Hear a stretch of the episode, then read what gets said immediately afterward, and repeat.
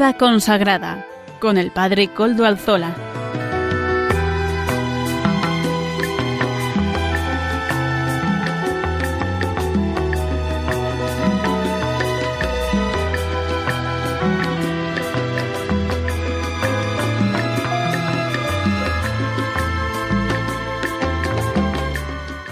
Buenas tardes, hermanos, amigos y oyentes. Hoy es jueves y son las cinco de la tarde, una hora menos en las Islas Canarias. Las cinco y un minuto en mi reloj, pero bueno, las cinco. Es por tanto la hora de vida consagrada en Radio María. Les saluda con sumo gusto, como siempre, el Padre Coldo Alzola, Trinitario, que emito desde Algorta, Vizcaya, desde la Parroquia del Santísimo Redentor, que para muchos de ustedes ya es una parroquia familiar. Pido que recen por ella, recen por todas las actividades apostólicas que tenemos en ella, pidan por este año en el que estamos celebrando el 50 aniversario de nuestra parroquia y al comienzo del programa nos ponemos bajo la eh, intercesión del Beato Domingo Iturrate, nuestro patrono y protector. Saludo también a quienes nos están ayudando en Madrid, en el control. Gracias al servicio de ustedes, también hoy podemos emitir, les digo a ustedes, a los que están en el control. Gracias a ellos, a, los, a todos esos profesionales, voluntarios y profesionales que tiene Radio María en toda el área de la de la técnica, ¿verdad? Que es importante. Ya saben ustedes que se pueden poner en contacto con el programa por medio del correo de, electrónico del nuestro, ya saben cuál es, vida consagrada arroba radiomaria.es. Ustedes me pueden escribir y yo les contestaré. Recuerdo además que nos pueden escuchar por medio de los podcasts de la web.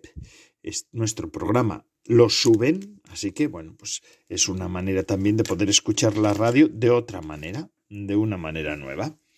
Eh, agradezco pues a todos los que lo hacen posible, tanto los que llevan la página web de podcast de Radio María, los técnicos de Radio María, pero también a Amaro Villanueva, nuestro colaborador y que también interviene en el programa, que ayuda también en, estas, en esta cuestión. Les emito, em, estamos emitiendo hoy, que es día 2 de noviembre, un día en el que la liturgia y la iglesia conmemora y pide por los fieles difuntos, ¿verdad? Ayer fue el día de todos los santos y el Santo Padre tuvo tuvo el Ángelus, que suele ser los domingos y también los días eh, de fiesta y solemnidades, en este caso, pues en la solemnidad de todos los santos. Decía el, Santo Padre, señaló que cada uno, eh, primero dijo que la santidad es un don, que se recibe con el bautismo. Y señaló que cada uno está llamado a perfeccionar ese, ese don durante toda su vida. Los santos no eran héroes, decía el Papa ayer, inalcanzables o lejanos, sino personas que, como nosotros, mm, son nuestros amigos, para quienes el punto de partida es el mismo don que recibimos nosotros, es decir, el bautismo. Decía también que si pensamos un poco mm, y profundizamos en, este, en esta verdad, probablemente nos, nos diéramos cuenta de que nos hemos cruzado con más de un santo, que son los santos de la vida cotidiana. Ya saben ustedes que el Papa escribió una exhortación apostólica sobre la santidad.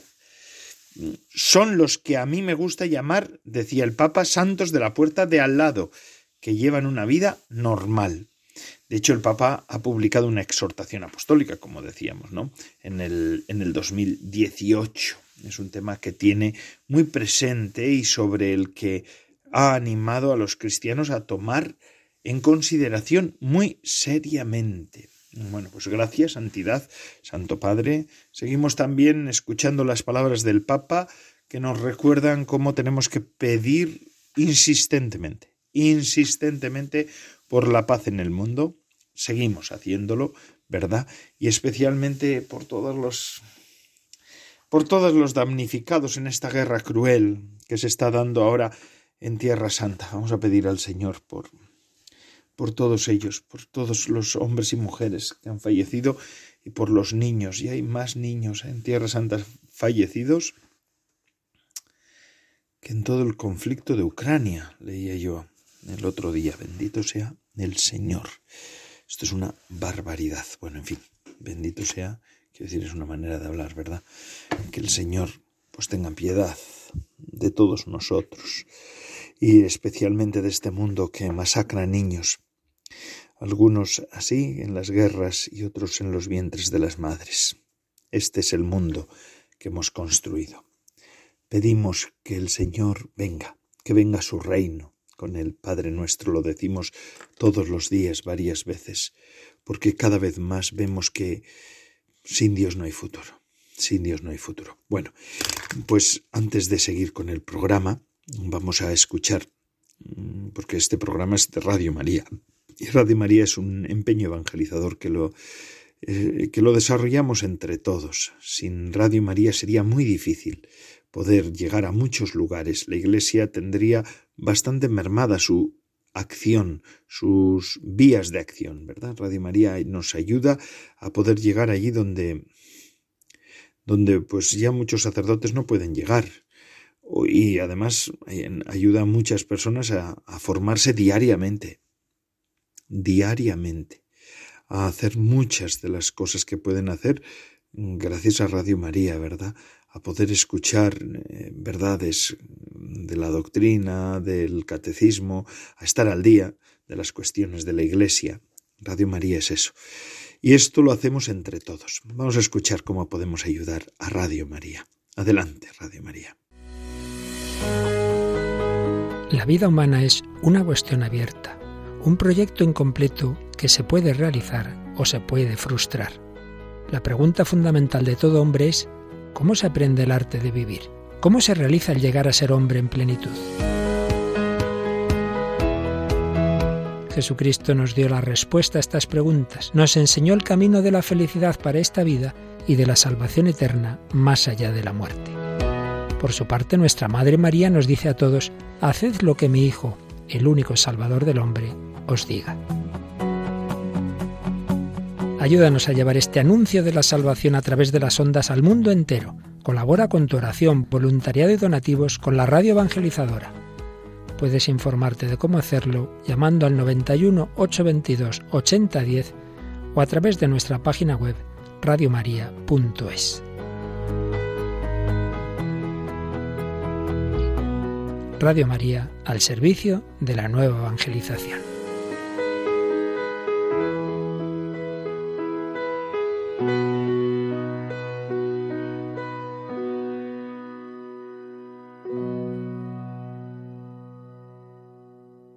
Gracias Radio María.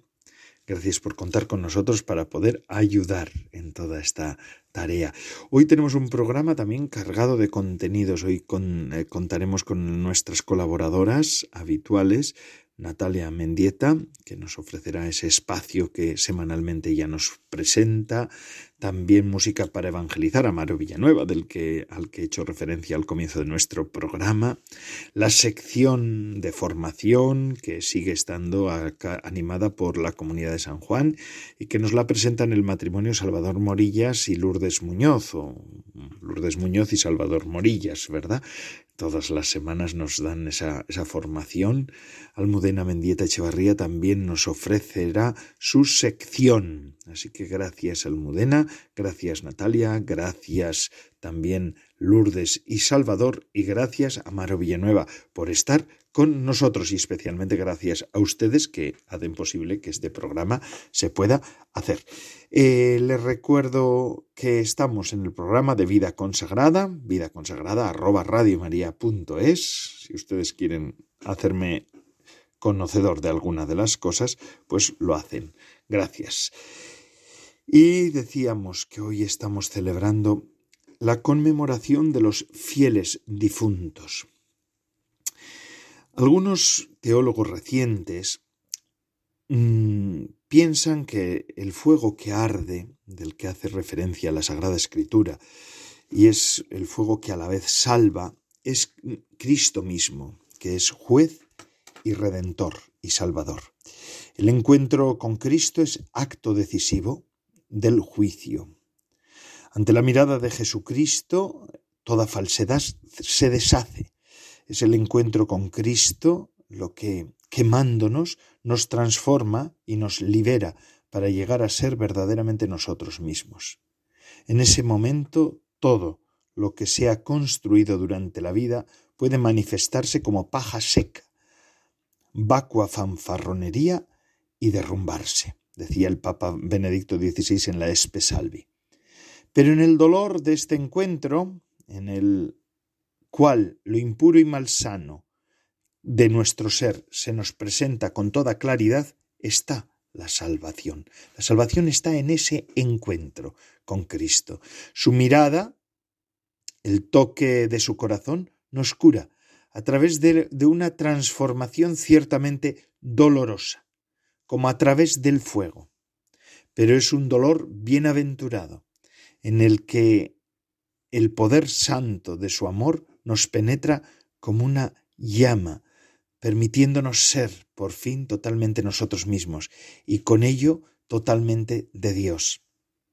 Así se entiende también con toda claridad la compenetración entre justicia y gracia. Nuestro modo de vivir no es irrelevante, pero nuestra inmundicia no nos ensucia eternamente, al menos si permanecemos orientados hacia Cristo, hacia la verdad y el amor. Es decir, que al fin y al cabo nuestros pecados tampoco son eternos.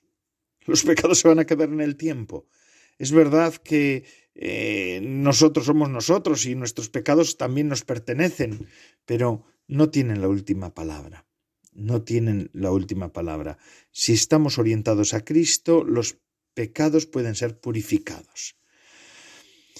A fin de cuentas, esta suciedad ha sido ya quemada en la pasión de Cristo. En el momento del juicio experimentamos y acogemos este predominio de su amor sobre todo el mal en el mundo y en nosotros, decía el Papa Benedicto XVI. Fijaos qué palabra tan buena, qué palabras tan bonitas. El dolor del amor se convierte en nuestra salvación y nuestra alegría. Está claro que no podemos calcular con las medidas cronométricas de este mundo la duración de este arder que transforma. El momento transformador de este encuentro está fuera del alcance del cortometraje terrenal. Es tiempo del corazón, tiempo del paso a la comunión con, el, con Dios que en el cuerpo de Cristo. ¿eh? El juicio de Dios es esperanza, tanto porque es justicia como porque es gracia. Dice el Papa Benedicto XVI, decía, en la Spesalvi.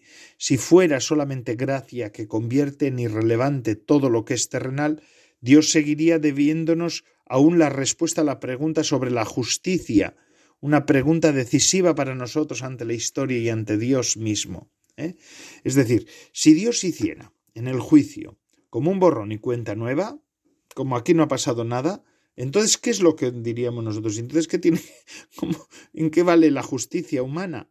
¿Eh? ¿En qué vale toda esta justicia? ¿En qué, en qué, por qué Dios sería profundamente injusto? Si dijera, ala, no pasa aquí nada, habéis sido como niños, así que nos trataría verdaderamente como perpetuos, em, perpetuos, perpetuos eh, inmaduros, perpetuos niños, perpetuos, em, perpetuos insulsos. No, no, Dios, Dios tiene en cuenta también nuestra vida en ese momento definitivo del juicio.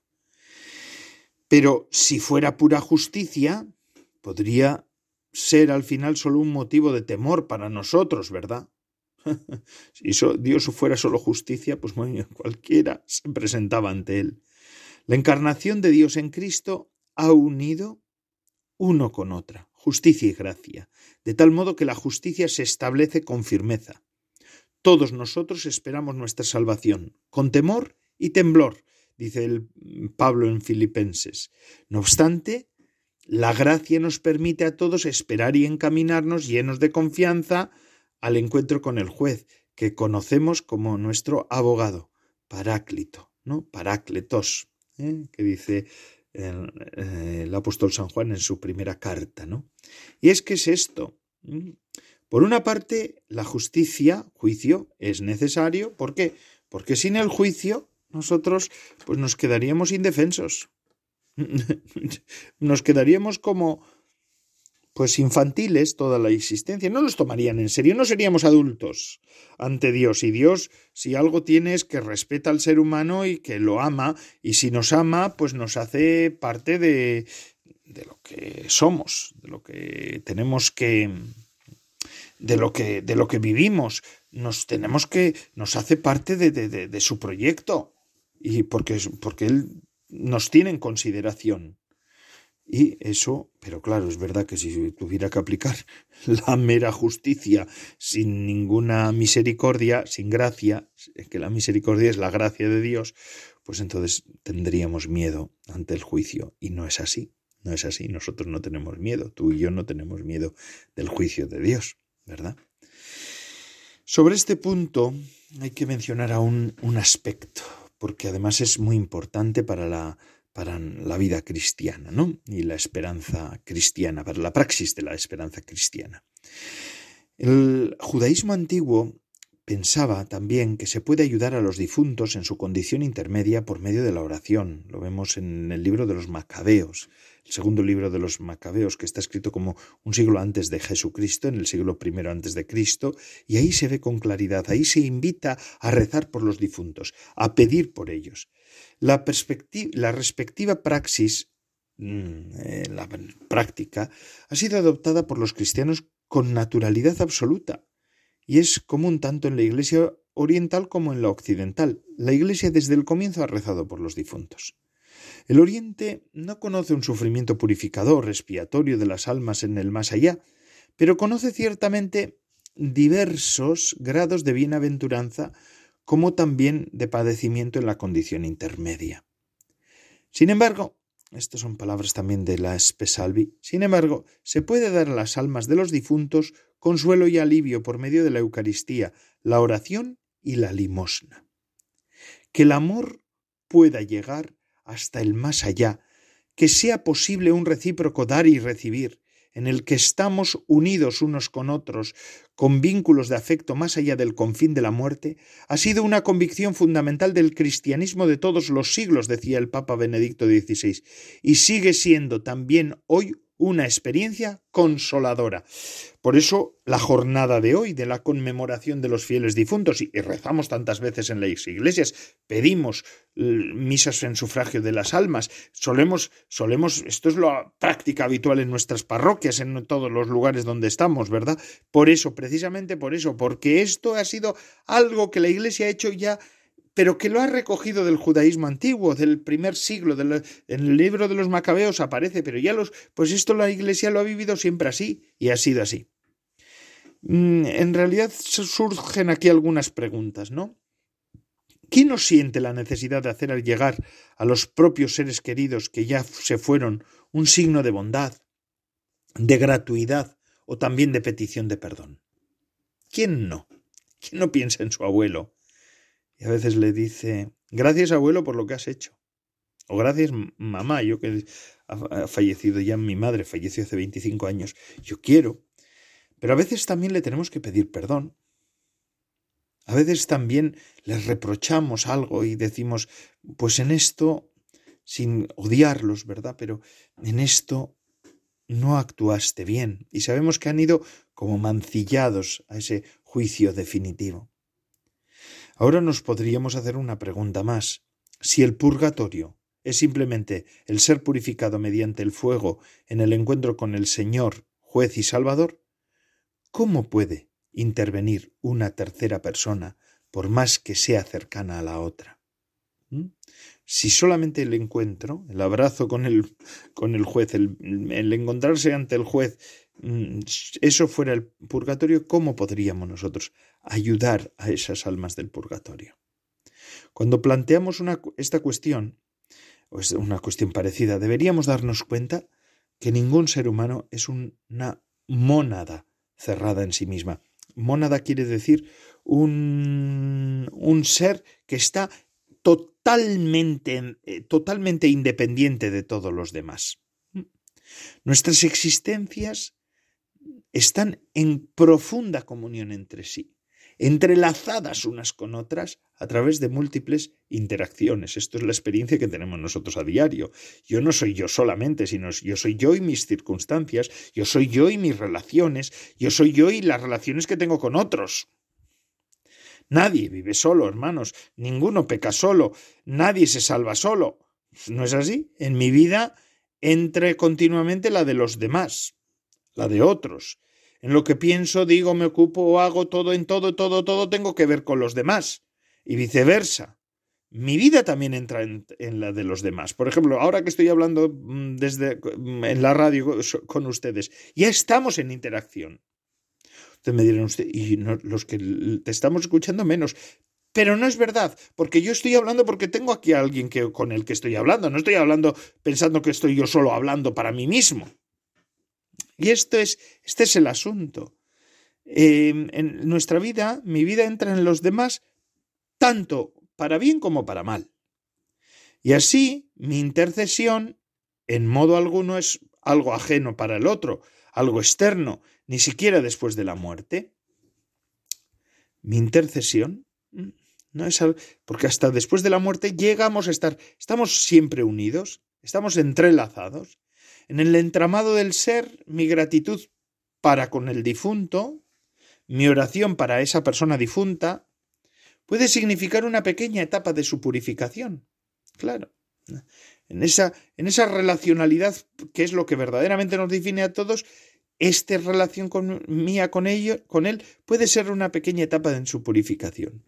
Y con esto no es necesario convertir el tiempo terrenal en el tiempo de Dios. En la comunión de las almas queda superado el tiempo, el simple tiempo terrenal. Nunca es demasiado tarde para tocar el corazón del otro y nunca es inútil. Así se aclara aún más un elemento importante del concepto cristiano de esperanza. Vamos a escuchar lo que dice em, el Papa Benedicto XVI, o lo que decía en la Spesalvis. Bueno, Spesalvi. Y además es que esta encíclica está ahí para quien la quiera utilizar. Nuestra esperanza es siempre y esencialmente también esperanza para los otros. Solo así es realmente esperanza para mí.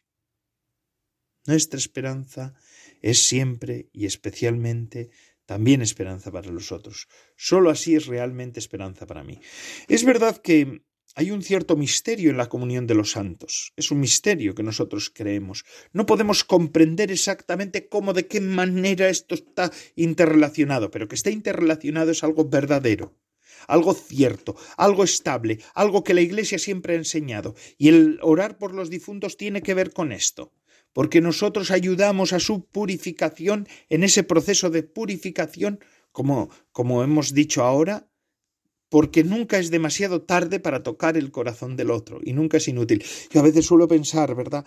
A esa madre que tú no has tratado bien en la vida, a ese padre que a veces con el que a veces has sido injusto en la vida. Le puedes pedir perdón, pero es que además puedes rezar por él. Y al rezar por él le estás haciendo la mayor ayuda que le puedes hacer, que es caminar o ayudarle en ese camino de purificación, de purificación. Esto nunca es inútil, nunca es inútil. Y mi esperanza es solamente esperanza para mí, como decía el Papa Benedicto XVI, cuando es, también es esperanza para los demás. Como cristianos nunca deberíamos preguntarnos solamente ¿cómo puedo salvarme a mí mismo? Eso sería, eso sería aberrante. Deberíamos preguntarnos también lo siguiente, ¿qué puedo hacer para que otros se salven y para que surja también para ellos la estrella de la esperanza? Entonces, habré hecho el máximo también por mi salvación personal. Y en ese sentido se engloba esta fiesta, esta conmemoración de hoy. Ayer celebrábamos la alegría de la Iglesia por los hijos predilectos suyos, que son los hijos que están ya en la gloria. La Iglesia militante celebra a la Iglesia triunfante, que es en realidad la Iglesia definitiva, porque la nuestra es militante, se pasa, se pasa. no, la Iglesia, la Iglesia es una, eh, lo he dicho mal. La iglesia es una y única iglesia, es la única iglesia. Pero ya digo, la nuestra es temporal. Nuestra pertenencia a la iglesia como militante es temporal. Y por eso la Iglesia ayer celebraba a la Iglesia celestial, gloriosamente, felizmente, dichosamente. Y hoy está celebrando, pues está rezando y está uniéndose a los difuntos. tienen mucho que ver, ¿verdad? Porque, porque lo que quiere es que cada vez ya más sean los que estén engrosando el, ámbito de la, de la, vida eterna y de la, de la iglesia triunfante. Bueno, pues seguimos con nuestro programa. Disculpadme esta disertación que se me ha hecho un poco más larga de lo previsto, pero vamos a escuchar ahora a Natalia Mendieta que nos ofrece su intervención. Adelante, Natalia. Buenas tardes, Padre Coldo y oyentes de Radio María. Hoy no vamos a hablar de ningún santo en concreto, sino de todos ellos. El 1 de noviembre celebramos la festividad de todos los santos, es decir, la Iglesia conmemora de forma especial a todas aquellas personas que superando la debilidad y las tentaciones fueron dóciles a la acción del Espíritu Santo y ahora comparten la gloria de Cristo. El pueblo de Dios se alegra por el triunfo de todos aquellos que han trabajado y a veces pagando con el precio de su propia vida por la construcción del reino de Dios, es decir, por la edificación de una nueva civilización donde reine la justicia, la verdad, la fraternidad y la libertad de los hijos de Dios. Unos son reconocidos y canonizados, otros totalmente desconocidos pero todos igualmente viven en la visión beatífica de Dios. Y todos poseen la capacidad de interceder por los que aún caminamos en esta vida. Las raíces de esta fiesta son antiguas. En el siglo IV se empezó a celebrar la conmemoración de los mártires. Entre los siglos VIII y IX, la fiesta comenzó a difundirse en Europa. Y en Roma, específicamente en el siglo IX, fue el Papa Gregorio III quien eligió la fecha del 1 de noviembre para coincidir con la consagración de una capilla en San Pedro dedicada a las reliquias de los santos apóstoles y de todos los santos mártires y confesores y de todos los justos hechos perfectos que descansan en paz en todo el mundo. Esta fiesta litúrgica, también llamada la Pascua de Otoño, nos concierne a todos de una forma especial puesto que todos estamos llamados a alcanzar la santidad. No es una condición reservada a unos pocos. Ser santo no es tener una aureola en la cabeza y hacer milagros, sino simplemente hacer las cosas ordinarias extraordinariamente bien, con amor y por amor a Dios. Es al mismo tiempo un don de Dios y un camino hacia Él. Los santos nos recuerdan que en el mundo viviremos un combate espiritual intenso, pero que contamos con todas las armas para ganarlo. No estamos solos en esta lucha, sino que un verdadero ejército de santos y ángeles oran por nosotros desde el cielo. Es bueno conocer sus biografías, porque comprobamos que el ser humano en manos de Dios se convierte en un instrumento divino. Entendemos que la libertad del hombre le puede encumbrar a las más altas cimas de perfección o a bajarle a la más miserable condición. Los santos son una prueba palpable de la existencia de Dios y su paternidad sobre sus criaturas. Son una prueba de que el Padre no solo busca el bien de sus hijos, sino que desea que den el ciento por uno.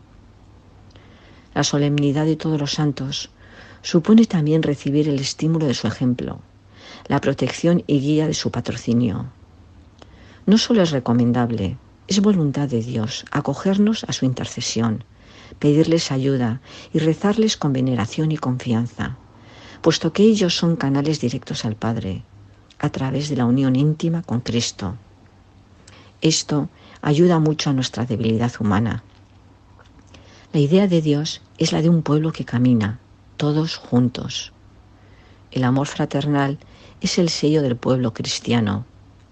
En el Concilio Vaticano II se afirma que fue voluntad de Dios el santificar y salvar a los hombres, no aisladamente, sin conexión alguna de unos con otros, sino constituyendo un pueblo que le confesara en verdad y le sirviera santamente.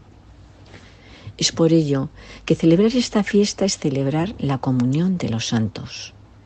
Ellos participan activamente en la vida de la Iglesia, por el testimonio de sus vidas, por la transmisión de sus escritos y por su oración. Contemplan a Dios, lo alaban y no dejan de cuidar de aquellos que han quedado en la tierra. Su intercesión es su más alto servicio al plan de Dios.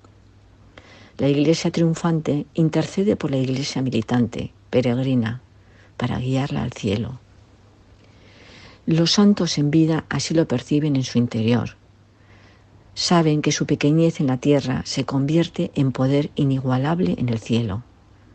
Santa Teresa del Niño Jesús lo resume en una frase. Pasaré mi cielo haciendo el bien sobre la tierra. Los católicos distinguimos tres formas de dar culto. La trilla o adoración, que se rinde solo a Dios dulía o veneración a los siervos de Dios, es decir, a los ángeles y los bienaventurados, por razón de la gracia que han recibido de Dios. Esta veneración es diferente de la que se tributa a la Virgen María, que es un culto de hiperdulía o de veneración especial. María es santa desde su concepción, es la Inmaculada. En definitiva, en la fiesta de todos los santos celebramos el triunfo de Cristo sobre el mal y sobre la muerte, el triunfo del amor de Dios. Es una fiesta de luz y alegría. Así nos dice el catecismo. No veneramos el recuerdo de los del cielo tan solo como modelos nuestros, sino sobre todo para que la unión de toda la Iglesia en el Espíritu se vea reforzada por la práctica del amor fraterno. En efecto, Así como la unión entre los cristianos todavía en camino nos lleva más cerca de Cristo, así la comunión con los santos nos une a Cristo, del que emana, como de fuente y cabeza, toda la gracia y la vida del pueblo de Dios. En contraposición, hoy tristemente se celebra en la víspera de este día la fiesta de Halloween, una celebración oscura, demoníaca en sus formas, de monstruos y muerte, que se presenta bajo la apariencia de frivolidad y diversión para los que no creen o no quieren creer en el maligno, y de auténticos ritos satánicos para los que sí creen en él y le dan culto. Vivamos la fiesta de todos los santos con la fe, la esperanza y la caridad de hijos de Dios, hijos de la promesa de Cristo. Cuando me haya marchado y os haya preparado un lugar, de nuevo vendré y os llevaré junto a mí, para que donde yo estoy estéis, también vosotros, y donde yo voy ya sabéis el camino.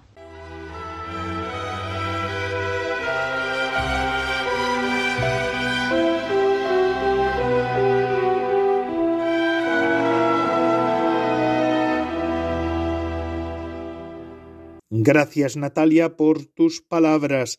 Y a, Natalia Mendieta, nuestra colaboradora. Y ahora vamos a, de colaborador a colaborador. De un colaborador de Natalia pasamos a Maro Villanueva que nos ofrece música para evangelizar. Adelante Amaro.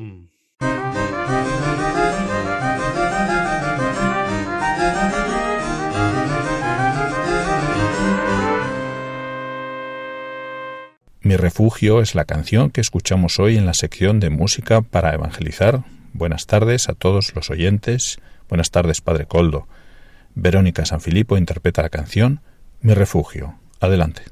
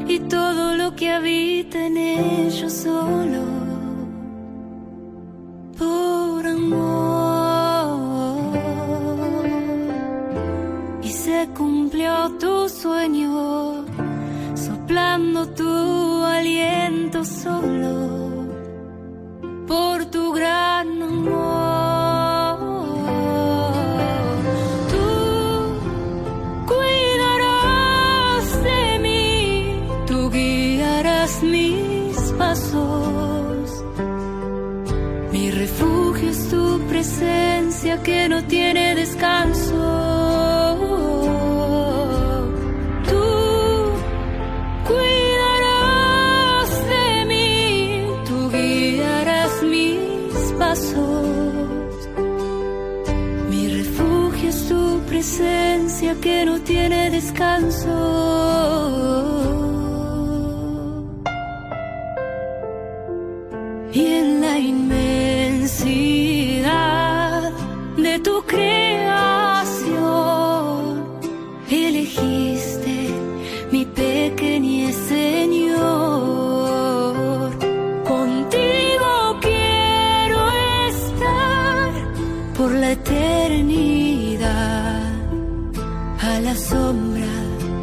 De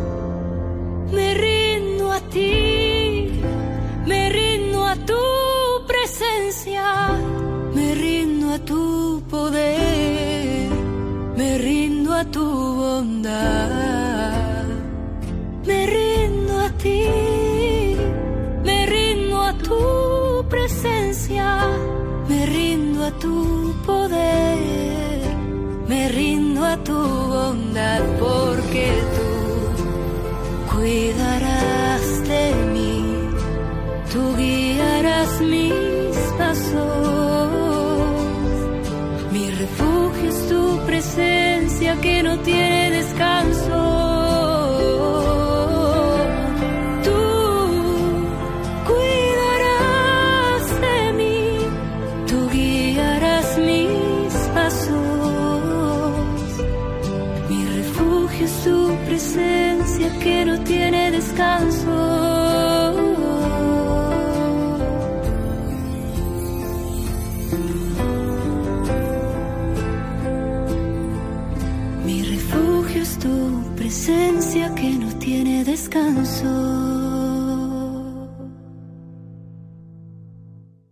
Música para evangelizar siempre es un espacio que nos da un cierto sosiego en medio del programa porque son, es una sección que, que, crea como un poquito de relajo y ahora continuamos. Ahora esto sí, esto ya viene, otra vez tenemos que estar escuchando con más atención. Es la sección de formación que está animada por la comunidad de San Juan. La presentan Lourdes Muñoz y Salvador Morillas que son un matrimonio. Seguimos con la lectura de Adrien von Speyer que es del libro Anquila Domini, la sierva del Señor. María es la primera que ha osado arriesgarlo todo para entregarse en las manos de Dios. Nos guía en este viaje que hacemos todos juntos para plasmar todo nuestro ser para que sea conforme al sí que María pronunció al ángel. Así aquella promesa sin restricciones aquel hágase de mí según tu palabra, se hace la más bella respuesta que un ser humano puede dar a Dios. Vamos a escucharlo. Salvador Morillas, Lourdes Muñoz nos lo ofrecen y nos lo sirven.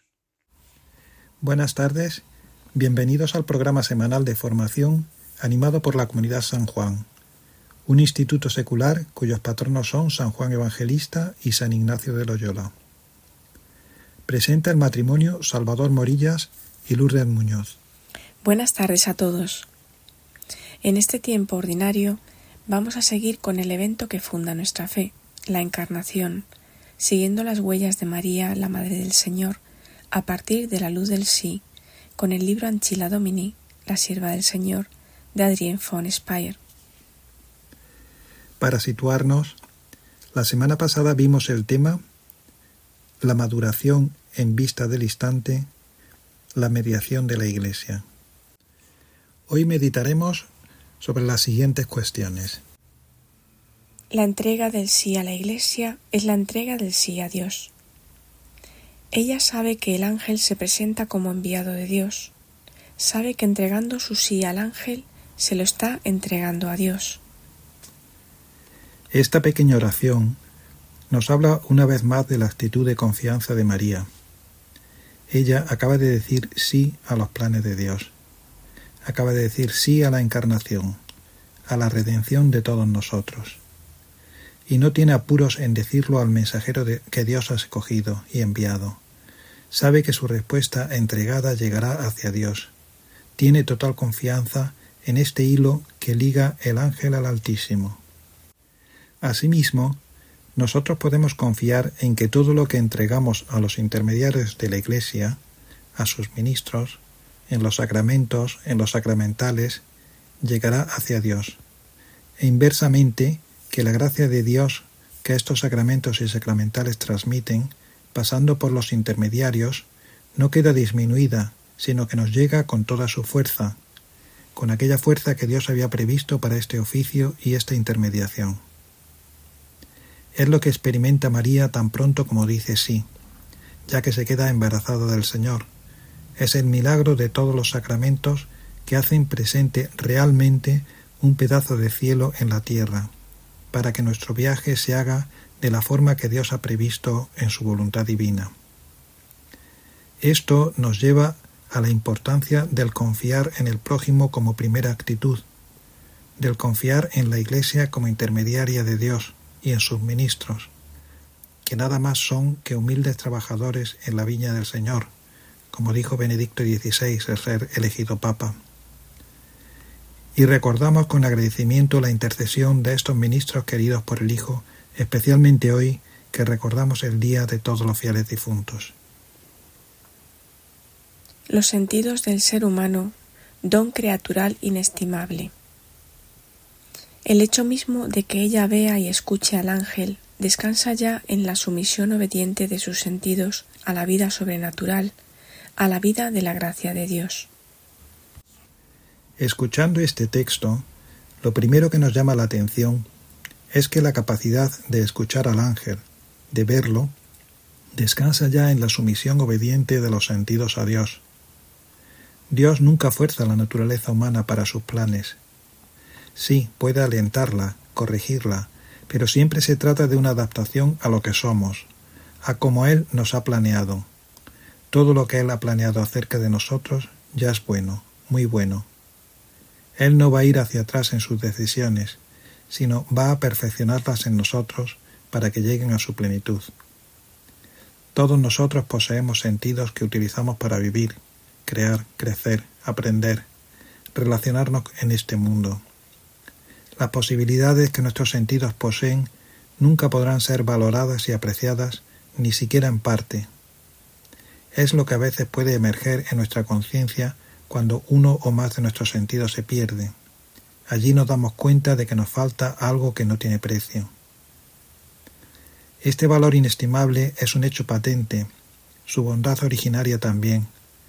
Por esto el cuerpo con todos sus sentidos es bueno. La creación en general y el hombre en particular con todos sus sentidos ha sido valorado como muy bueno por Dios. Ese juicio permanece válido a pesar del uso impropio que podemos hacer del cuerpo y de sus sentidos. Y esta distinción es importante. Lo es porque frente a los estragos del pecado siempre hemos sido tentados como cristianos de poner al margen el cuerpo, de poner al margen los sentidos como algo malo. Esta espiritualización del cuerpo o abstracción de lo creado en favor de una dimensión supuestamente espiritual va profundamente en contra del mensaje de Jesús. ¿O no sabéis que vuestro cuerpo es santuario del Espíritu Santo? dice San Pablo a los Corintios, 1 Corintios 6, 19a. Ahora bien, el Espíritu Santo necesita este templo, así que menospreciarlo hasta destruirlo totalmente o en parte es destruir o menospreciar el templo del Espíritu Santo y este menosprecio, ya en el nivel natural, no puede sino generar seres humanos infelices. No, el cuerpo con sus sentidos permanece como algo bueno, algo que quiere ser puesto al servicio de la creación, de los hermanos, del Padre Celestial. Y es exactamente lo que hace María, que no menosprecia en absoluto los sentidos, sino que los somete, es decir, los pone al servicio humilde de algo más grande que ella, los somete a la vida sobrenatural, a la vida de la gracia de Dios. Y esto es lo que han hecho en la manera en que lo requería su misión todos los santos, cuya fiesta recordamos ayer que ellos nos ayuden a nosotros también a obrar esta sumisión humilde de nuestros sentidos a la vida de gracia de Dios. Con esto terminamos hoy nuestra lectura y comentario del libro de Adrien von Speyer, Anchila Domini, la sierva del Señor. Este libro, de donde son extraídas las meditaciones que acabamos de escuchar, se puede descargar en la página web baltasarspeyer.org, apartado Publicaciones. Les esperamos el próximo jueves para seguir con las contemplaciones marianas de Adrián von Speyer. Les saludan Salvador Morillas y Lourdes Muñoz. Buenas tardes a todos.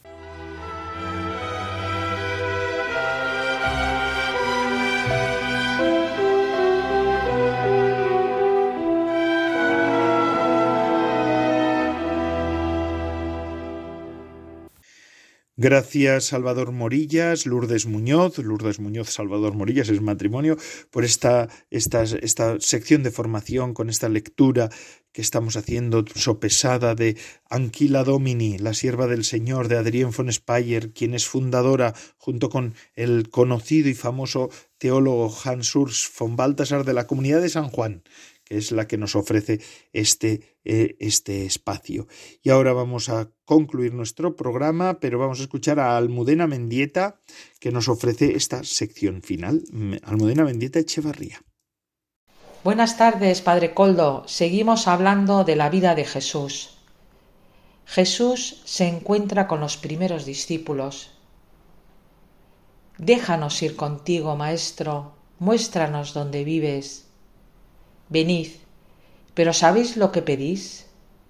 Quien me siga tendrá que dejar todo, casa, familia, modo de pensar, incluso la vida.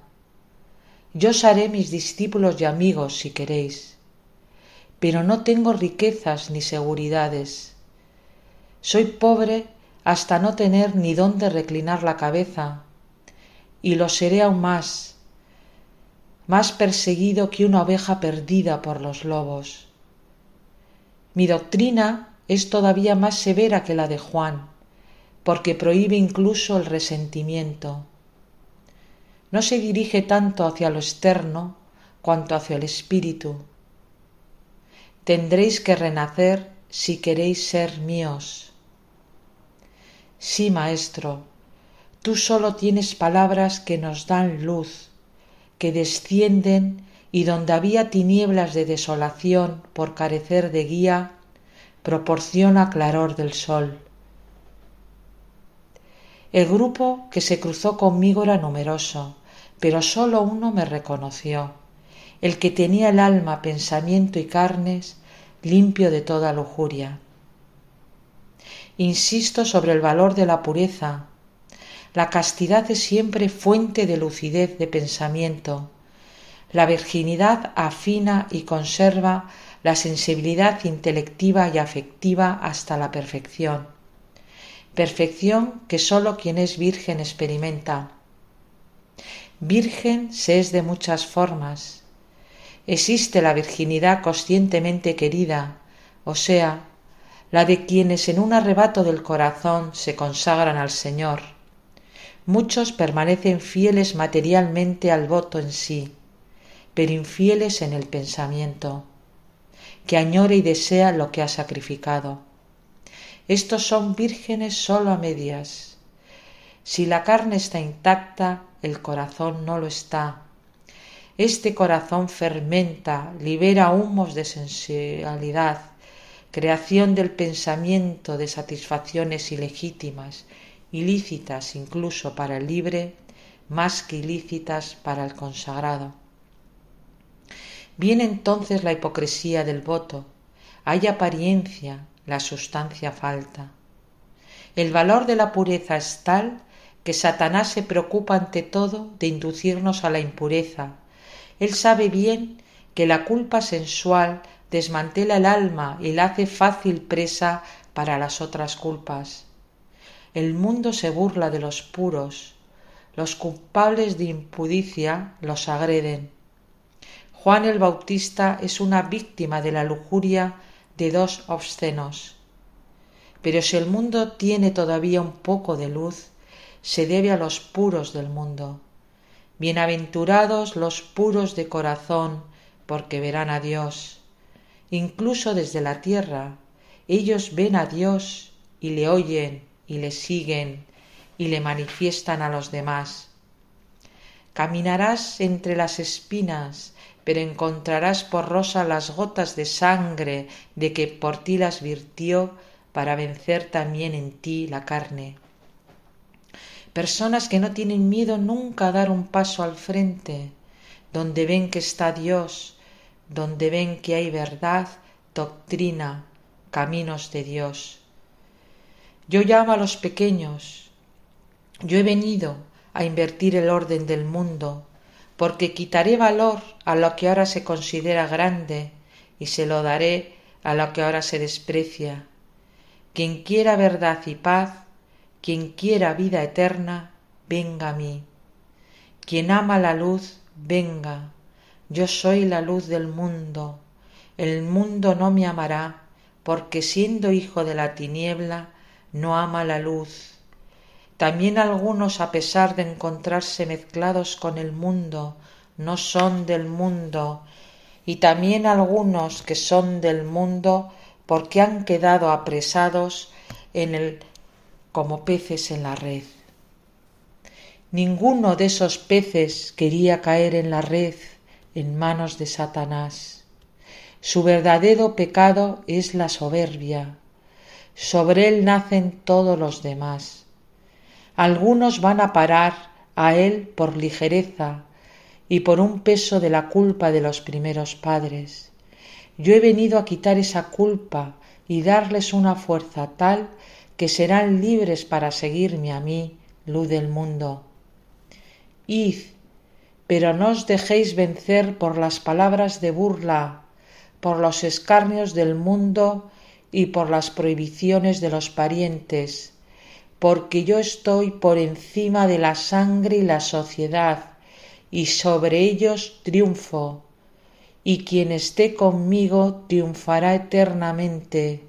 Sabed, hablad sin miedo, quien os va a oír vendrá, porque es hombre de buena voluntad.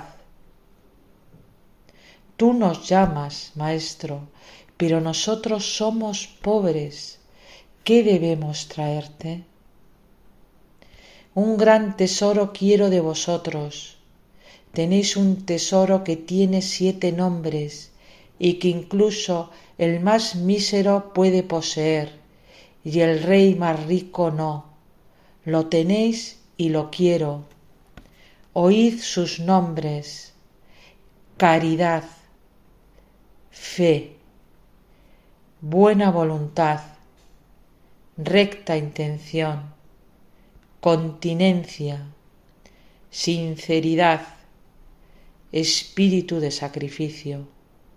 Esto quiero yo de quien me sigue, esto solo, y en vosotros existe, duerme como la semilla bajo los terrones invernales, pero el sol de mi primavera la hará nacer como espiga septenaria.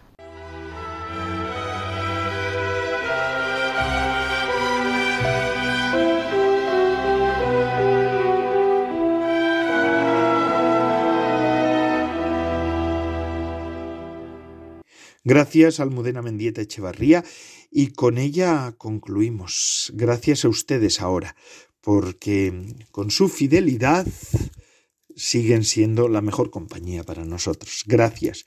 Es un gozo para mí contar con ustedes. Son ustedes la razón de ser de nuestro programa y la de todos los programas de la radio de la Virgen.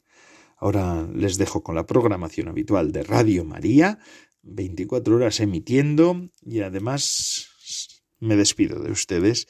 Soy el Padre Coldo Alzola, Trinitario. Recen por mí. Yo lo hago por ustedes. Si quieren ponerse en contacto con el programa, vida consagrada arroba radiomaria.es. Hasta la semana que viene, si Dios lo quiere. Recen por mí.